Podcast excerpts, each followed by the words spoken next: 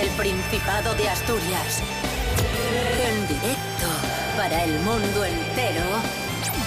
Aquí comienza Desayuno con Liantes. Su amigo y vecino, David Rionda. Buenos días, Asturias. ¿Qué tal? Hoy es lunes 19 de abril de 2021. Son las seis y media de la mañana. Cierto, muy cierto. El monologuista Santi Robles mm, está de descanso. ¿Y qué hace cuando está de descanso? Pues dice, como no madrugo, mm, por trabajo, madrugo para ir a ver a estos. Claro, a ser posible. Buenos días. Bueno, muy buenos días. ¡Es usted imbécil! Rubén Morillo, buenos días. Buenos días, David Rionda. Buenos días, Santi Robles. Buenos días a todos y todas. Nos encontramos sin duda ante un personaje inquietante. ¿Cómo empezamos la semana? ¿Qué tiempo tendremos hoy en Asturias? Pues la EMET no lo tiene muy... Pero dilo bien que luego te riñen. Y voy a decir que la EMET tampoco lo tiene muy claro porque hoy tendremos y estaremos a merced de los vientos, que es lo que nos empuja a las nubes, en una dirección o en otra. ¿Quién llega, que la gente no piense que hay una paisana, quién llega a EMET? AEMET es la Agencia Estatal de Meteorología. Vale, que no hay una paisana que nos lo chive, no. Organismo estatal que se encarga de. eh, Mola que fuera iba a decir adivinar, pero no, no, adivinar no, de pronosticar. He sacrificado una gallina. de pronosticar cómo, bueno, pues eso, cómo se comporta el tiempo meteorológicamente hablando y dice que hoy en Asturias tendremos nubes, puede caer alguna gotina en las horas centrales del día. En principio, si cae alguna gota no va a ser en, en gran cantidad, pero digo que tampoco lo tiene muy claro porque estamos a merced de los vientos que vienen de Galicia y que van a traer todavía más agua. Temperaturas bastante agradables, mínimas de 9, son bastante altas, Sí. y las máximas van a llegar hasta los 19. Maravilloso. Desayuno con liantes, ay, lere, lere, lere. Desayuno con liantes, ay, lere, lere, lere. Desayuno con liantes, ay, lere, lere, lere.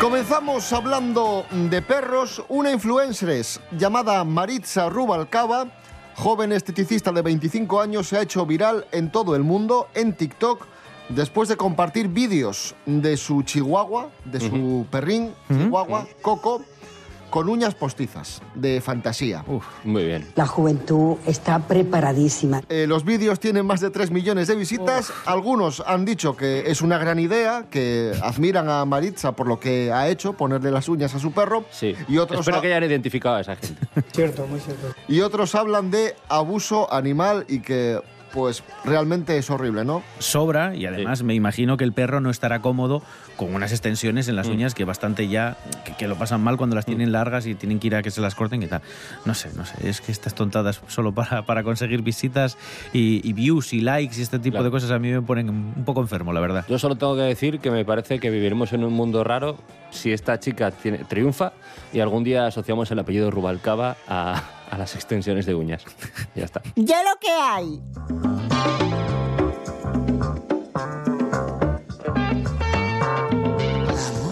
Continuamos. ¿Qué acaece? Una sanitaria de Sevilla triunfa en redes sociales al mostrar cómo reacciona su abuelo tras recibir la vacuna COVID. Y diréis, madre, ¿qué le ha pasado? ¿Qué le ha pasado al abuelo? Reaccionaría bien, claro. Nada, no le ha pasado nada. Rubén Morillo, cuéntanos, ¿qué- Además, ¿qué, qué le va a pasar? Es un tweet muy simpático, muy sencillo ¿eh? y, y tiene además un montón de me gustas.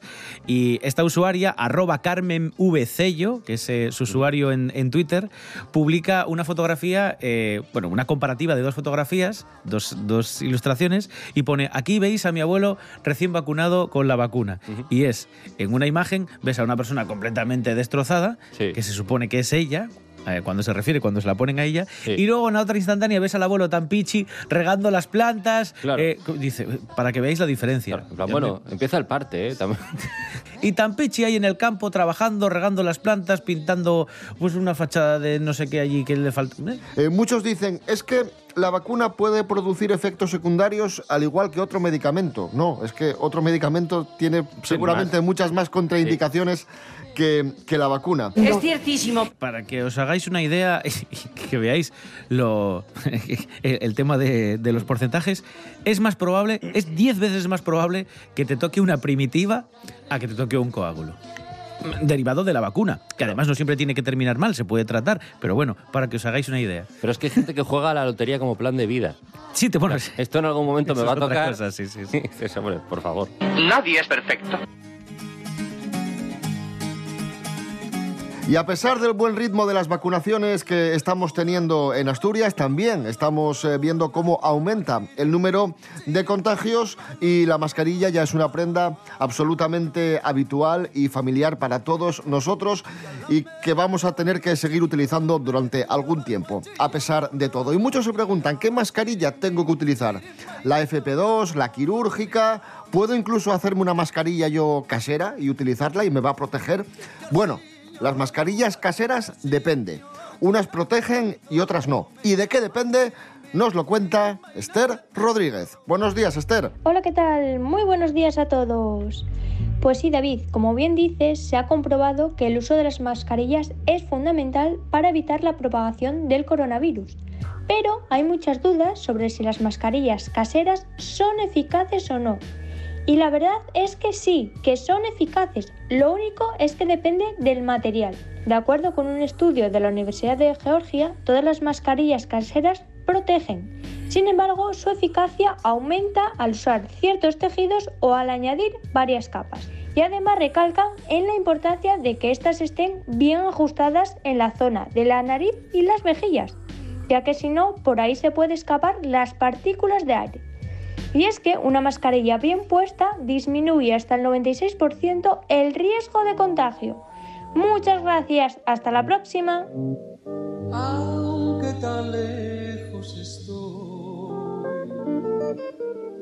No creas que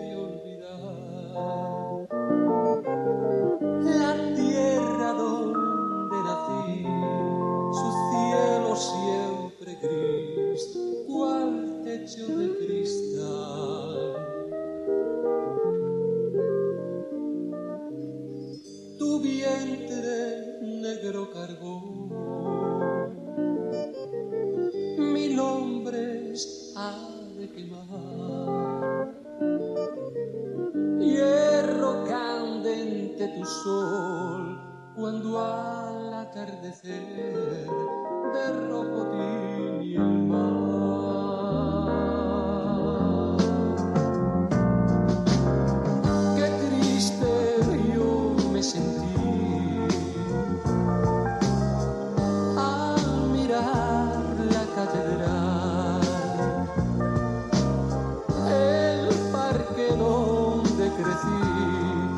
playa en que aprendí en voz alta a soñar.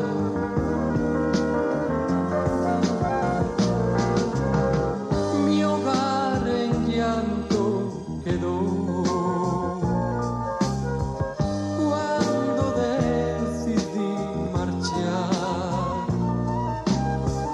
Mis padres y hasta un amor a quien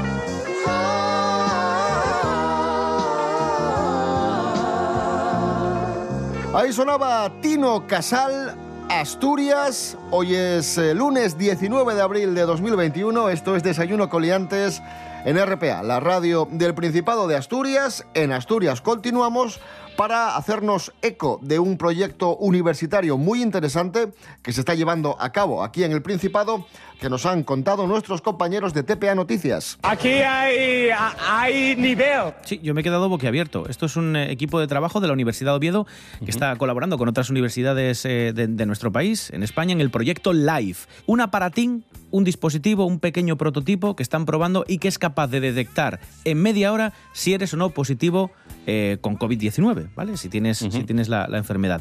Y además este aparato se puede conectar a los teléfonos móviles para ir añadiendo cuántos positivos detecta Claro. y así crear una base de datos. Eh, utiliza una tecnología que ellos llaman LAMP y que es eh, lo que están presentando, que es, que es la novedad, y que detecta y cuantifica la carga viral de las personas afectadas por la pandemia a través de una muestra de exudado nasofaríngeo, lo del palín. Sí, ¿no? ¿Vale? Eso es el exudado nasofaríngeo, lo del palín que te venden por el, por el agujerín de la nariz. Eso es, ¿vale?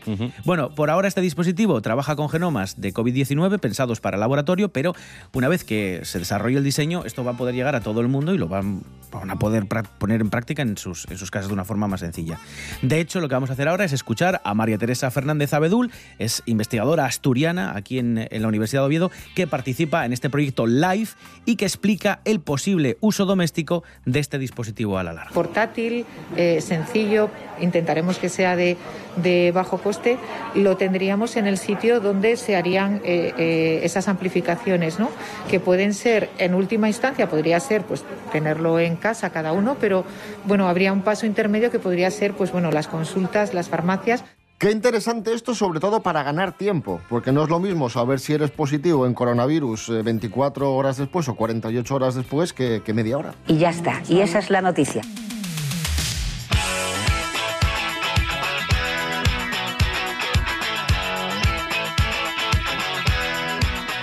Seguimos en Oviedo. El bosque de Javita se ha hecho con el campanu por 10.300 euros. Diego Suárez Javita ha pagado este dinero por el primer salmón de la temporada capturado en ríos asturianos. La subasta se celebró frente al monasterio de Cornellana en el concejo de Salas.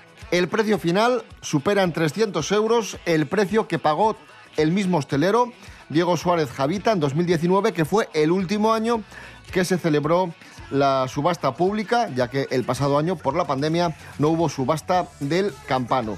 Vamos a escuchar a Diego Suárez Javita, propietario del bosque de Javita, por cierto, amigo, seguidor de Desayuno con Liantes. Esto es lo que va a hacer con el campano. Y este año, pues bueno, tenía intención de comprarlo otra vez, pero este año ya va a ser para los clientes, para amigos o gente que, vaya al bosque de Javita. Se lo voy a poner en, marmitaco de salmón para hacer tapas y dárselo gratis a todos los clientes, amigos y gente que nos vaya a visitar estos días. Lo que, lo que es curioso es que algo tan asturiano como el campanu se, se utilice para un plato vasco. Es que guay, ¿eh? O sea, quiero decir que to- a tope, a un fire con eso, pero... eh, ¿Qué opinará Carlos Herrera? ¿Le echará un poco más de panceta quizá al marmitaco?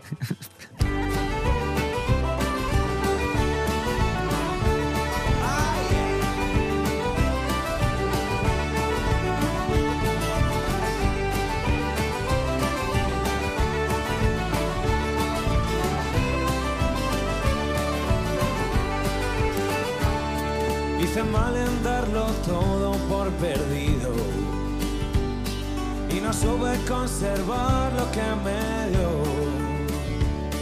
Caminé con paso firme y decidido.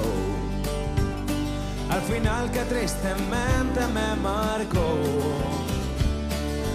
Dicen que el tiempo es la cura, pero nadie me asegura que no vaya a estar aquí, sentado en una escalera, acordándome de ti.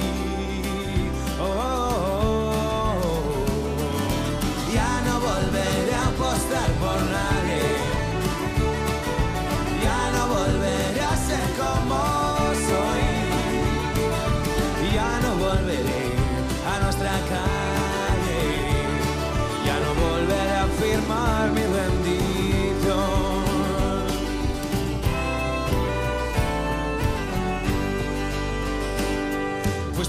un vendaval que atravesaba por mi vida y la corriente me estrelló. Contra el color de tus ojos me quedé sin voluntad y convertiste mi amor en algo de usar y tirar. Dicen que el tiempo es la cura, pero nadie me asegura que no vaya a estar aquí, sentado en una escalera acordándome de ti.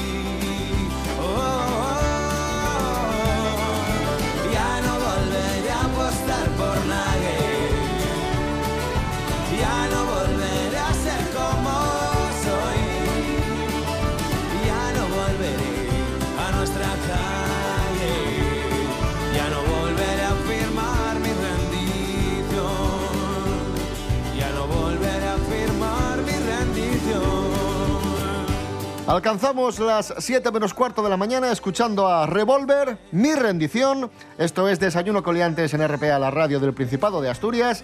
Hoy es lunes 19 de abril de 2021. Eso es ciertísimo. Desayuno con liantes. Síguenos en Instagram, arroba desayuno con liantes. Vamos con noticias de famosos. Sí, noticias de famosos. Noticias de fa... Mericoletas, buenos días. Hola, buenos días, señoras y señores. Comenzamos hablando de Paula Echevarría, ¡Como yo! que se derrite. La primera, ¿eh? En la frente. Un lunes y... ¿Qué ha hecho Paula este fin de semana o esta Bueno, si semana me, pasada? si me dejáis cuento la noticia, Venga, ¿no? que es, que es importante. Venga, va. Sí, muy porque hay que estar muy atentos para no equivocarnos. No nos tenemos que equivocar, ¿vale?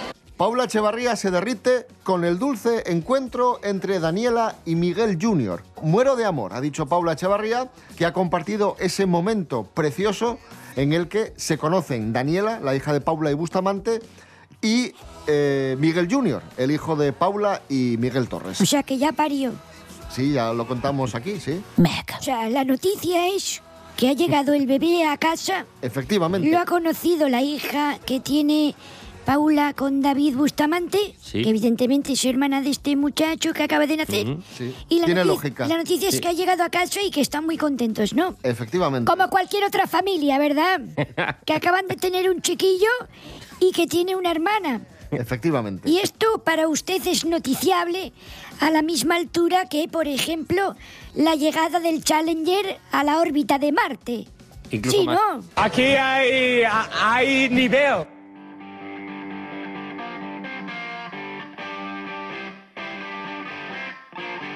Hablando de, de hijas de famosos. Hijas de famosos. Hijas de fa- Eres un cara dura impresionante. Julia Janeiro ha cumplido 18 años. Los cumplió ayer, concretamente. ¿Quién es Julia Janeiro? Os preguntaréis. Sí, la verdad es que sí. Tan Te lo- famoso no, no, tan te- famosa no es. Te lo preguntas. Sí. Julia Janeiro es la hija de Jesulín de Ubrique Hombre, por favor. y María José Campanario. Pues ayer cumplió 18 años y en cuestión de dos meses ha pasado de tener 6.000 seguidores en Instagram a casi 70.000. ¿Y? Madre mía, es cumplir la mayoría ¿Y de qué? edad y como un resorte. ¿Y eso qué? ¿Cómo que qué? Pero, ¿Y eso qué importancia tiene? Que, bueno, Que una persona cumpleaños y que tenga seguidores en Instagram, ¿qué? ¿Se hizo una foto con el tigre ese que tenía su padre? A lo mejor sí. ¿Os acordáis? Currupipi. Currupipi. Y ya está. Y esa es la noticia. Sara Carbonero. Me cago en la madre. Espera, espera, ¿Pero qué pasa? Déjame contarlo, por. Dios. Estoy hablando yo, respeta. Sara Carbonero e Iker Casillas firman su divorcio. Vamos con las condiciones del acuerdo. Gracias, Sara. Hay que recordar, la pareja ya firmó el divorcio el pasado 6 de abril en un juzgado de Pozuelo de Alarcón. Me quedo más tranquilo, ¿eh? Juzgado Tranquila, número... perdón. Juzgado número... Juzga... We have already in the past produced records. These records ¿Queréis conocer los términos del acuerdo? Pues no, la verdad. He venido a eso. Pero me los va a decir a que sí. Hombre, por supuesto. muy bien. Sara Carbonero se va a quedar con los niños, mientras que él mantendrá un régimen de visitas flexible. Y ya está. Y esa es la noticia. Y hasta, y hasta aquí noticias de famosos. Menos mal, ya se acabó. Sí. Uf, qué alivio.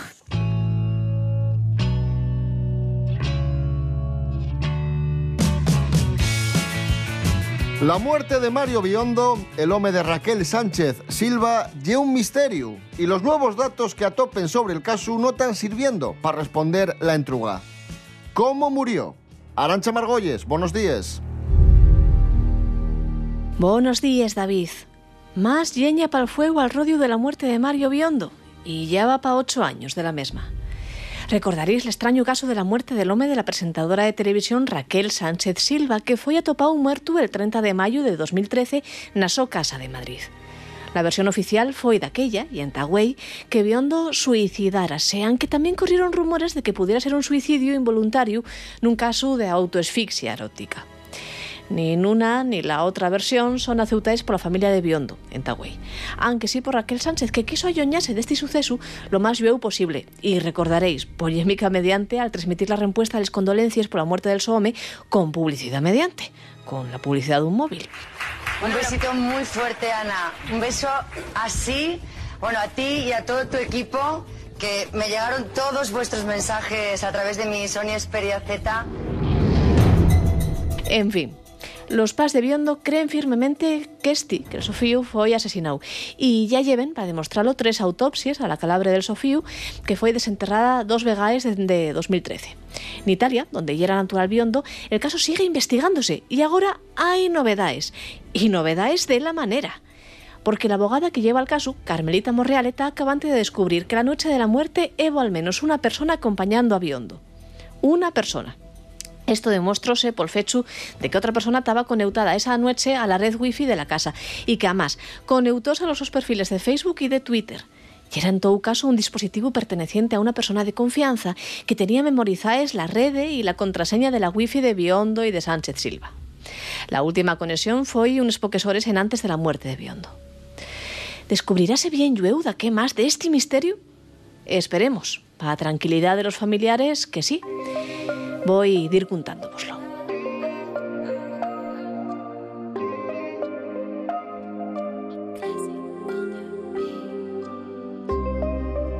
Me prometiste la luna, solo querías jugar. Yo estaba llena de dudas, no pude ver.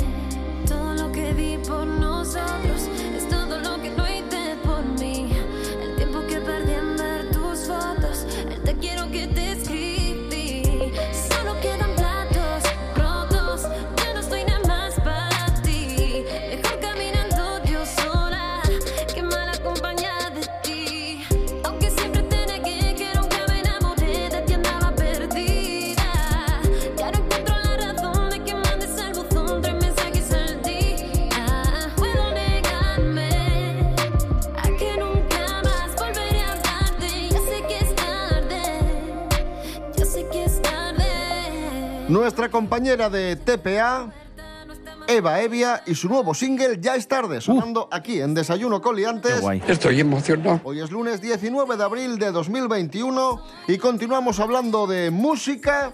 Esto es Noticias Musicales. Me parece estupendo. ¿Quién nos trae las noticias musicales hoy? Nos las trae una persona que hacía mucho tiempo que no participaba en Desayuno Coliantes. El señor Javier Cardenal. Vamos con noticias musicales, que son noticias musicales muy interesantes que tienen que ver con grandes artistas. Y empezamos hablando de Guns N' Roses. ¿Conocen ustedes a Guns N' Roses? Sí, hombre, por supuesto. Sí, creo, creo, creo que la respuesta es sí. Guns N' Roses. Gira. Vale. pero, la, pa- pero la pandemia tuvo algo que ver, ¿no? Efectivamente. Comparado el 23 de mayo de 2020 en el Estadio Benito Villamarín de Sevilla, Estadio del Betis. Se pospuso, porque la- por la pandemia, se Claro. pospuso el concierto al 5 de junio de 2021. Vale.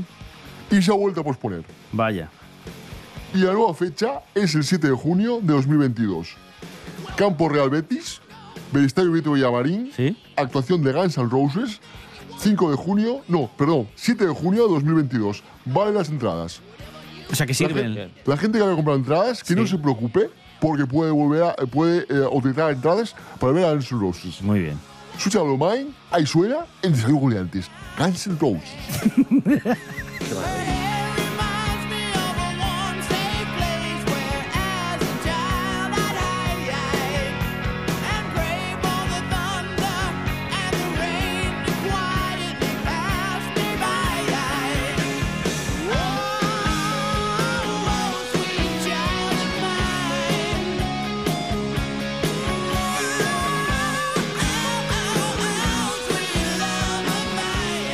Y si anunciábamos antes gira de Guns N' Roses, ahora tenemos que anunciar nuevo disco de Prince. Prince. Sí. Y diréis, ¿cómo puede sacar nuevo disco Prince si Prince es una persona fallecida en este momento? Sí. Pues muy sencillo, porque hay material inédito de Prince Y con este material inédito grabado en 2010 saldrá a la venta Welcome to America, disco inédito de Prince. Ese suele ser lo, lo típico, el típico recopilatorio de canciones que no le convencieron en su momento. Efectivamente, pero ¿qué dicen los productores? Vamos a sacar una tajada de esto. Sí. 30 de julio, atención fanses de Prince, Welcome to America, grabado en 2010. Ganz Material inédito de Prince. De Prince.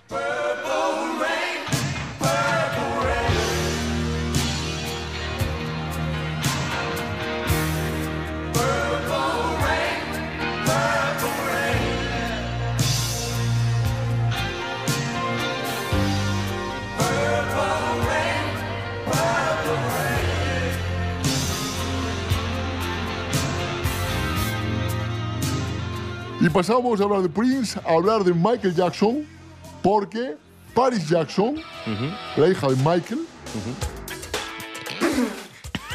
Sí, ¿qué, qué pasa, Javier? perdón, la hija de Michael, Paris, ha aparecido en el último episodio de un programa que Naomi Campbell tiene en YouTube. Y ha hablado sobre su... Cosa más rara. Un programa de Naomi, Naomi Campbell en YouTube. en YouTube. ¿Qué pasa? ¿Que Naomi Campbell no puede tener un programa en Sí, YouTube? sí, sí, por supuesto. A lo pero es que mejor es hace rarísimo. tutoriales también. Que la sobre- concatenación de lo, de lo que está contando no, no Ustedes me son, cuadra por ningún ustedes son bastante más imbéciles si lo tienen en la radio. ya, ya. Tienes razón, tienes razón. Tienes razón, Cardenal. Pues Paris le ha dicho a Naomi Campbell que se crió en un ambiente muy privilegiado, pero que a pesar de eso su padre les enseñó que había que ganarse las cosas con esfuerzo. Y, y- lo hicieron, vamos, la, la pusieron ahí a picar en la mina, seguramente.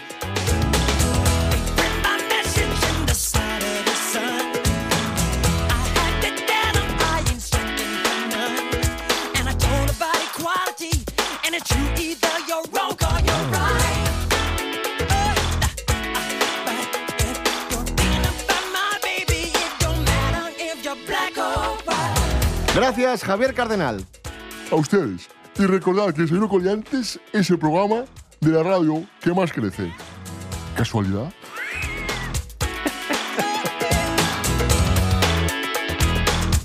Desayuno con liantes. Síguenos en Instagram, arroba desayuno con liantes.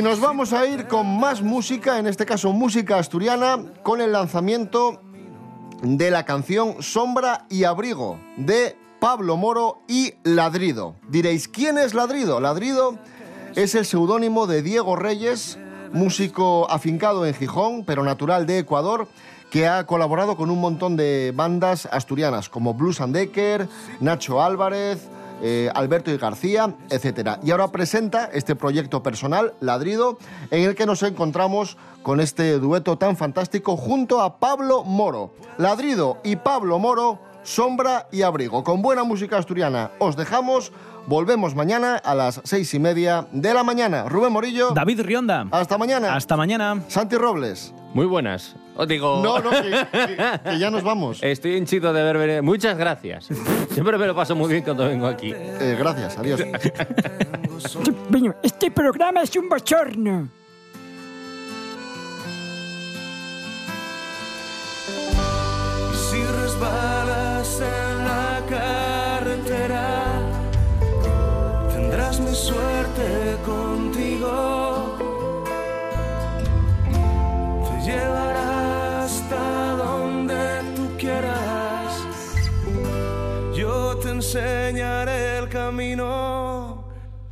Porque esta vez